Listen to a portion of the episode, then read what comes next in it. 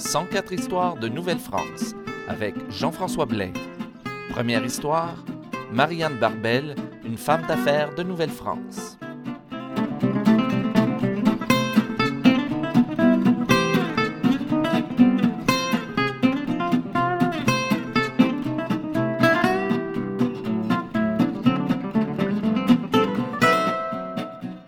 Bonjour à toutes et à tous et bienvenue à cette première histoire de Nouvelle-France.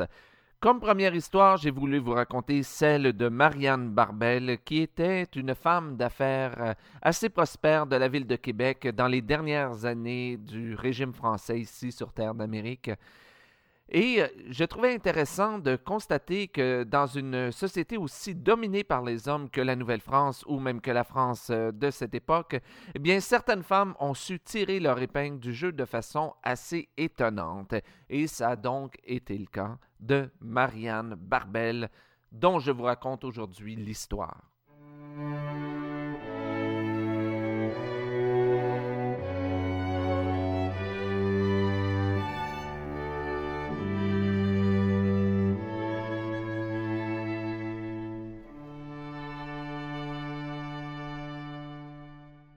Marianne Barbel est née le 26 août 1704 et elle est morte à l'âge de 89 ans.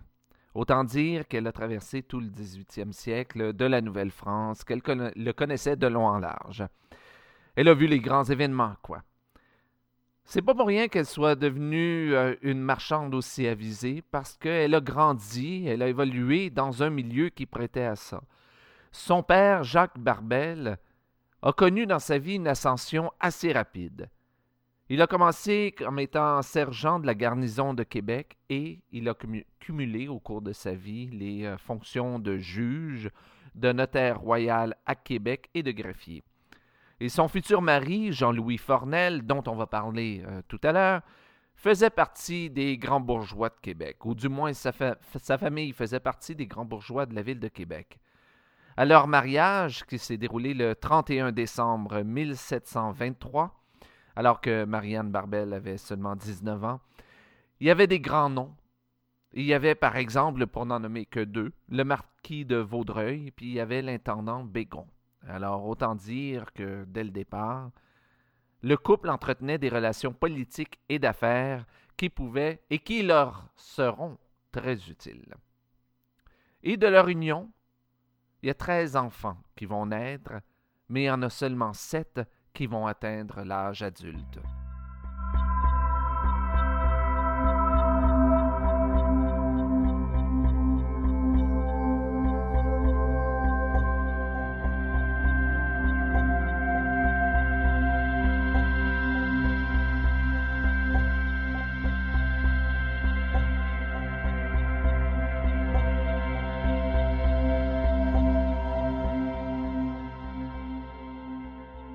Le mari de Marianne, Jean-Louis Fornel, était un marchand avisé qui s'occupait beaucoup de ses affaires.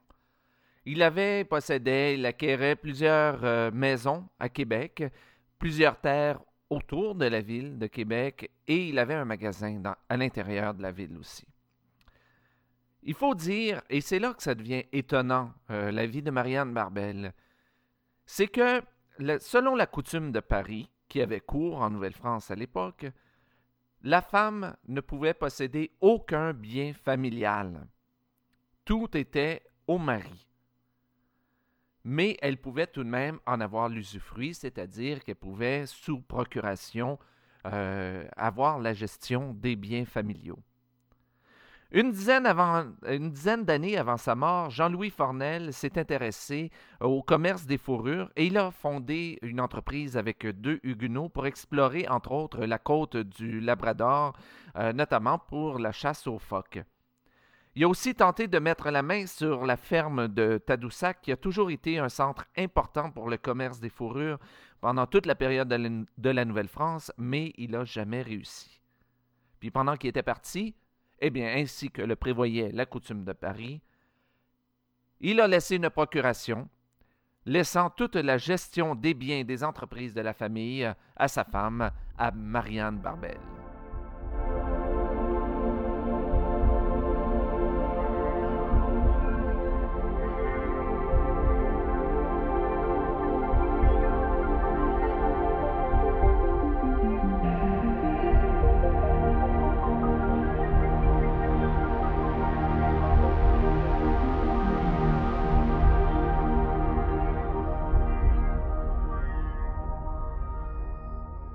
En 1745, il y a un premier grand malheur qui vient frapper la vie de Marianne Barbel. Son mari, Jean-Louis Fornel, meurt. La coutume de Paris prévoyait que tous les biens du défunt aillent aux descendants, et rien pour la veuve. Ça ne veut pas dire qu'il y avait rien de prévu pour la veuve, il était prévu qu'elle ne reçoive rien. Sinon, le droit d'usufruit, c'est-à-dire le droit de gérer les biens jusqu'à ce qu'ils soient redistribués parmi les descendants. Et c'est exactement ce que Marianne Barbel a décidé de faire. Marianne Barbel, qu'on appelait maintenant la veuve Fornel. Elle a continué d'acquérir des maisons à l'intérieur de la ville de Québec et aux alentours, ainsi que des terrains, puis elle a poursuivi l'œuvre de son mari. Par exemple, quatre ans après la mort de Jean-Louis, elle a obtenu la concession de la baie des Esquimaux, qui euh, lui permettait de continuer la chasse aux phoques, mais elle a surtout obtenu ce que Jean-Louis Fornel n'avait jamais réussi à faire, c'est-à-dire d'obtenir la concession et la gestion de la ferme de Tadoussac. Et c'était la première femme à obtenir un poste aussi important. Il était entendu qu'elle gérait la ferme avec les deux associés protestants de son mari, mais dans les faits, c'est elle qui faisait tout. Elle a été nommée par l'intendant Bigot, ça a rué dans les brancards, il y a beaucoup de gens qui ont protesté. Mais euh, il faut dire, bon, pour la petite et la grande histoire, pour la petite histoire, il faut dire que Marianne Barbel était une amie de la maîtresse de l'intendant Bigot. Ça a dû jouer dans la décision. Mais ça, c'est pour la petite histoire. Pour l'histoire politique, eh bien, devant le choix de mettre soit une femme catholique à la tête de la ferme de Tadoussac, ou bien des protestants à la tête de la ferme, eh bien, il était peut-être de meilleur ton pour l'intendant Bigot de mettre une catholique, même si c'était une femme, euh, à ce poste, plutôt que des protestants. Au cours des années, Marianne Barbel a aussi fait ouvrir une poterie euh, dans la ville de Québec. C'était très important parce que les objets en poterie étaient de plus en plus en demande depuis que la guerre avait causé une pénurie des objets en poterie euh, venant d'Europe. Ça a été un succès immédiat, puis les objets étaient, semble-t-il, euh, d'assez bonne qualité qu'on les confondait souvent avec ceux qui venaient de France. Le magasin a fonctionné pendant plusieurs années, mais a arrêté ses activités au début des années 1750, juste au début de la guerre de Sept Ans.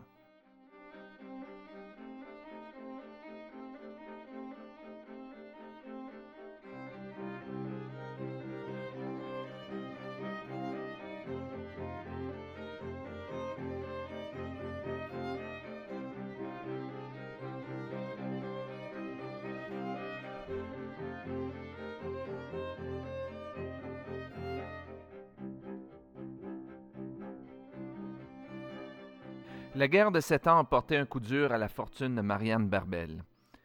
Ses, euh, affaires allaient en déclinant, on comprend bien, pendant la guerre.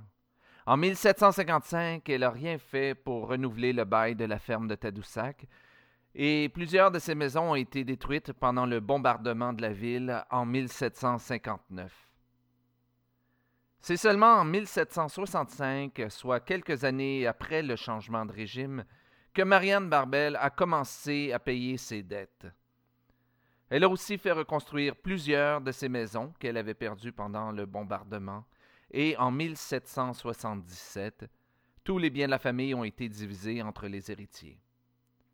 Marianne Barbel a vécu le reste de sa vie en retraite, et elle est morte en 1793 à l'âge honorable de 89 ans. Et aujourd'hui encore, on peut voir sa maison à la place royale dans le vieux Québec.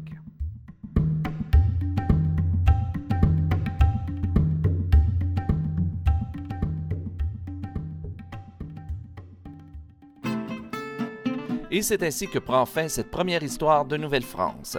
Si vous avez des commentaires sur l'émission, je vous invite à vous rendre sur le site www.104histoire.com. Si vous voulez en apprendre davantage sur les ateliers historiques que j'offre aux écoles du Québec, je vous invite à vous rendre au www.communhistoire.com. Ici Jean-François Blais et à bientôt pour une nouvelle histoire de Nouvelle-France.